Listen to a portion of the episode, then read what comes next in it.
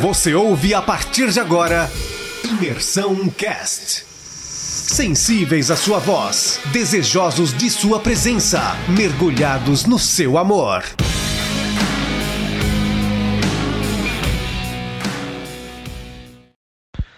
Fala galera, hoje nós vamos falar sobre o capítulo 39 de Gênesis, que é quando José chega ao Egito, né? Ele foi vendido como escravo, como narrou no capítulo 37 pelos irmãos, né? E ele foi levado ao Egito.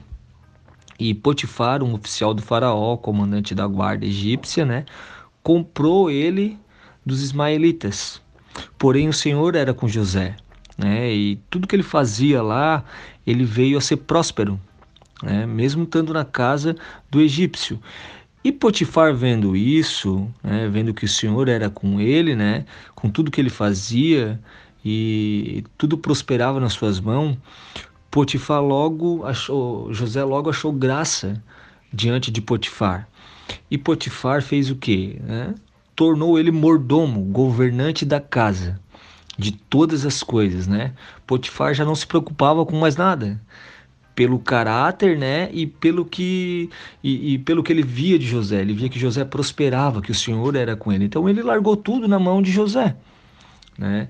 E quando ele largou na mão de José as suas coisas, tanto na casa quanto no campo, né, os seus bens, os bens de Potifar, eles se multiplicaram. O Senhor abençoou não só José, mas também a casa de Potifar.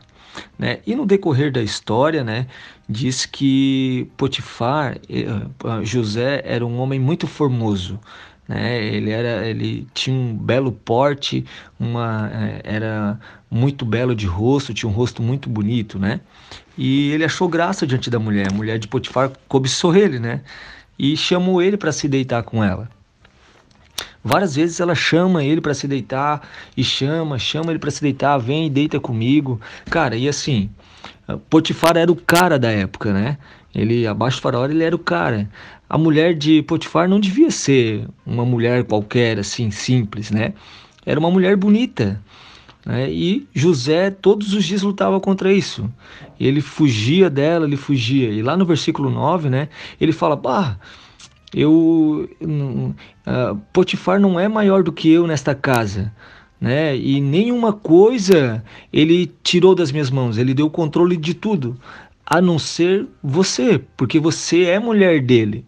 Né? Então, como eu, eu poderia fazer tal maldade contra Potifar, o meu senhor aqui, e pecar contra o meu Deus? Né? E ela continua insistindo, continua insistindo, até um dia que não tem nenhum servo em casa, e ela pega e garra José, e é agora, agora nós vamos, vem, deita comigo, e José vaza correndo, e nas mãos dele, nas mãos dela, fica o, a túnica dele, né? o manto, né? E ele sai tão correndo, sai tão rápido, ele foge, que ele percebe que isso ficou com ela, que as vestes dele ficou na mão dela, né? Esse manto ficou com ela. E ela pega e faz o quê? Ela corre para seu para Potifar e para o pessoal da casa e diz: Olha, meu marido trouxe aqui um hebreu que veio zombar da gente e tentou me assediar e isso, tal, aquilo. É, e tipo assim, Potifar se revoltou com ele e mandou José para a cadeia, mandou jogar ele no cárcere. Só que o Senhor era com José.